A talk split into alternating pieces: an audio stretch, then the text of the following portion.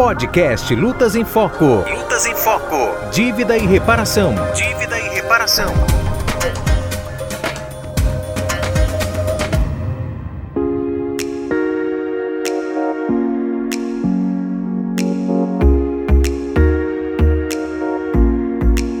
Olá, muito bem-vindos ao podcast Lutas em Foco. Olá, Rebeca. Olá, Cleide. Chegamos ao último episódio desta série. Pois é, e neste episódio vamos refletir sobre intolerância religiosa e os impactos na democracia. Quando pensamos em religião, nos vem à cabeça igrejas, cultos, celebrações, pessoas reunidas, mas não pensamos também que a religião vai muito além influenciando diversas camadas da sociedade e até mesmo a política. E quais os limites e os impactos desse poder que sai do âmbito das igrejas e chega até a política? São muitos e em diversos níveis, especialmente para as mulheres. Por isso, convidamos duas líderes religiosas para essa reflexão. A teóloga, filósofa e pastora metodista Nancy Cardoso e a secretária-geral do Conselho Nacional de Igrejas Cristãs do Brasil, o CONIC, a teóloga luterana e pastora Romy Benck. Por dentro do assunto.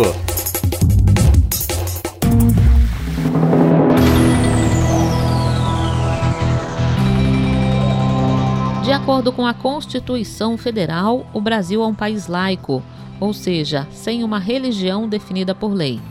A teóloga Romy Benck analisa como se dá a influência da religião na política. Sempre se reivindica que o Estado não pode interferir na igreja, o que está certo. O Estado realmente não deve, não pode interferir nas questões relacionadas às igrejas, nos seus dogmas, nos seus ritos e assim por diante não pode com as igrejas e, que, e com nenhuma tradição de fé. Mas a gente não vê o contrário acontecendo, ou seja, das igrejas respeitarem o Estado, porque hoje a gente percebe muita interferência de instituições uh, cristãs que têm uma força política interferindo diretamente em políticas públicas relevantes, principalmente aquelas relacionadas aos costumes, aos direitos das mulheres, das pessoas LGBTQIA, e assim por diante. A teóloga analisa ainda o conservadorismo religioso na agenda pública. Esse conservadorismo fundamentalista religioso, ele é por si só de natureza misógina. Então, uh, as agendas uh, assumidas uh, por, esses, por essas frentes, né, tanto a frente evangélica, a frente parlamentar evangélica, quanto a frente parlamentar católico-romana, que se articula também no, no Congresso Nacional, eles têm a misoginia como princípio, porque eles partem de uma compreensão cristã toda ela construída em bases patriarcais. E eles, uh, eles, eles se baseiam nesse patriarcalismo, eles se articulam para impedir o debate em torno de políticas que garantiriam a vida das mulheres e de pessoas LGBTQIA+, e assim por diante. Para a filósofa metodista Nancy Cardoso, a imposição de valores conservadores afeta a coletividade. O tipo de interferência que esse fundamentalismo tem nas questões políticas e econômicas no país é de tirar das pessoas e dos coletivos o direito de decidir. O que o fundamentalismo faz é sequestrar a capacidade de avaliação e de decisão dos, dos coletivos. Porque o fundamentalismo religioso reivindica para si o lugar onde tudo já está decidido, tudo que é valor. A filósofa aponta como violenta a influência do conservadorismo religioso na política. Então, esse impacto a gente já sente, a gente já sabe, principalmente na vida das mulheres. Quer dizer, quando você retira das, dos coletivos, das comunidades, da cultura, o direito de decidir, e isso é o fundamentalismo, o fundamentalismo é a negação da possibilidade de interpretação da realidade. É, e então, quando você tira esse direito de decidir das comunidades sobre o território, sobre a economia, sobre o próprio corpo, né? É, quando você tira isso, você violenta essas comunidades e essas pessoas. Mas quando você tem grupos de dissidência que afirmam o direito de decidir das mulheres, das comunidades, o sistema responde a isso com a morte, com a criminalização, é, com a perseguição. Para uma melhor compreensão, é preciso, segundo nossa especialista, entender o lugar da religião na vida do povo como um lugar de conflito, disputa e expressão de fé. E eu acho que uma contribuição importante é a gente entender o fenômeno religioso. É, nós fomos convencidos pela modernidade, pela pós-modernidade, que a religião era carta fora do baralho. E não, não é, porque a religião se tornou esse lugar de conflito, esse lugar de tensão, essa panela de pressão que agora é novamente disputada pelos sistemas de poder.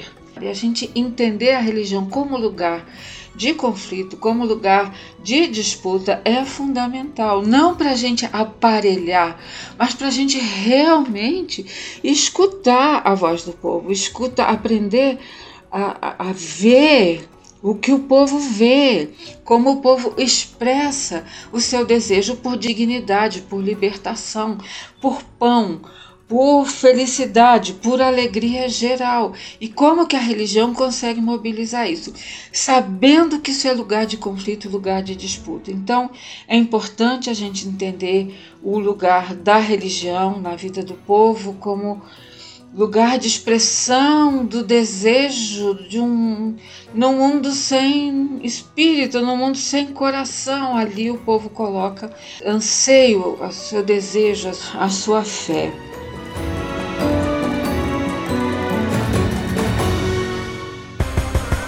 É hora de virar o jogo. Segundo Home Bank, é necessário que se rediscuta a laicidade no Brasil. Eu compreendo que, em primeiro lugar, o Estado brasileiro deveria rediscutir mesmo o que é a laicidade brasileira. Porque essa separação entre religião e Estado que nós temos na Constituição, ela partiu da premissa que a única religião reconhecida no Brasil era a cristã. Então, por exemplo, tradições espiritualistas ou cosmogonias distintas, elas não eram reconhecidas como expressões de espiritualidade ou expressões de fé. Então, a nossa laicidade, eu sempre digo que ela é uma laicidade com princípio excludente, porque ela não garante a diversidade religiosa ela não garante a legitimidade da diversidade religiosa que existe no Brasil. Nesse percurso,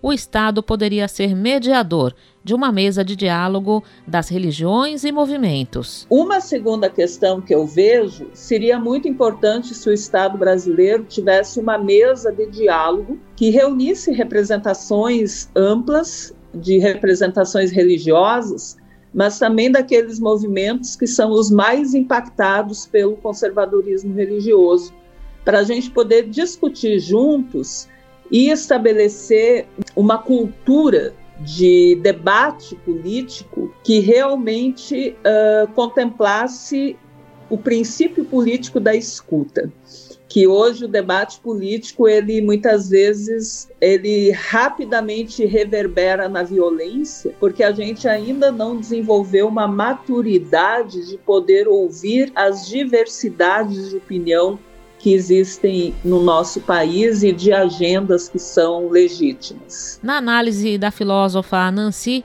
o enfrentamento à intolerância religiosa passa pela organização do povo. Então, é na memória, na rebeldia e na esperança da luta dessas mulheres e dessas comunidades que nós temos que enfrentar o avanço da intolerância religiosa, da intolerância contra as dissidências, as dissidências territoriais, as dissidências sexuais, as dissidências políticas, né? E eu acho que uma das maneiras da gente fazer isso, eu acho que é só a organização do povo, só a luta muda a vida.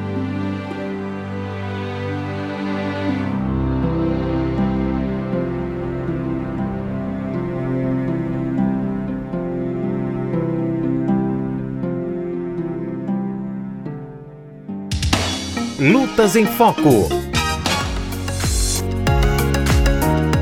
Nessa seara da política, percebemos os desafios a serem enfrentados quando é cada vez maior a presença de líderes religiosos em cargos políticos.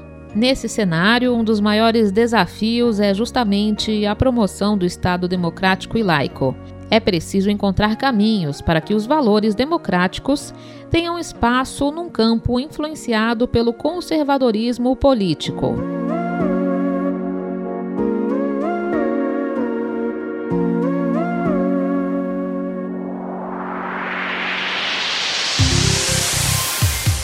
Este podcast é uma produção da Rede Jubileu Sul Brasil e entidades parceiras. Locução e produção Cleide Barbosa. Colaboração Rebeca Nascimento. Sonoplastia Beto Rebeque.